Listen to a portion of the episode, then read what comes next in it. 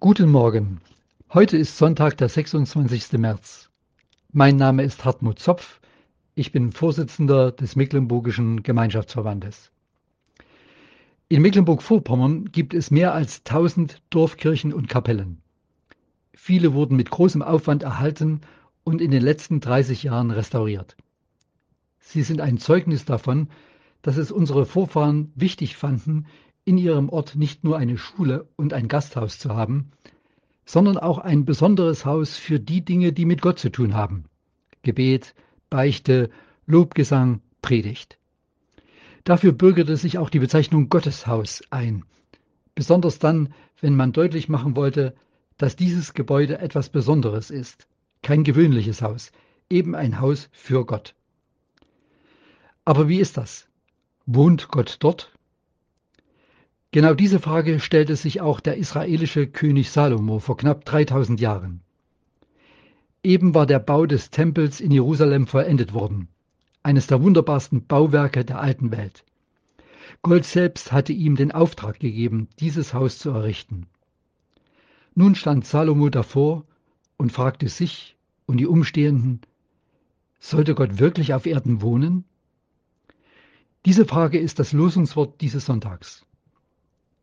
Doch Salomo gibt selbst die Antwort. Siehe, der Himmel und aller Himmel, Himmel können dich nicht fassen. Wie sollte es denn dies Haus tun, das ich gebaut habe? Gott lässt sich nicht auf ein Haus beschränken, das Menschen gebaut haben. Der Tempel in Jerusalem war der Ort, wo man zusammenkam, wo Gott angebetet wurde, in dem Opfer gebracht wurden und in dem die heiligen Schriften vorgelesen und erklärt worden sind. Gott selbst aber blieb verborgen. Niemand konnte ihn jemals sehen. Er wohnt nicht auf der Erde wie wir in unserer Wohnung, aber er wirkt auf der Erde, fortwährend und kräftig. Doch dann ist Gott in einmaliger Weise aus seiner Verborgenheit herausgetreten. Als die Zeit erfüllt war, sandte Gott seinen Sohn, geboren von einer Frau, schreibt der Apostel Paulus. Gott wurde Mensch in Jesus. 30 Jahre ging er über diese Erde, auf einem Landstrich zwischen See Genezareth, Totem Meer und Mittelmeer, heilte Kranke, weckte Tote auf, verkündigte das Königreich Gottes.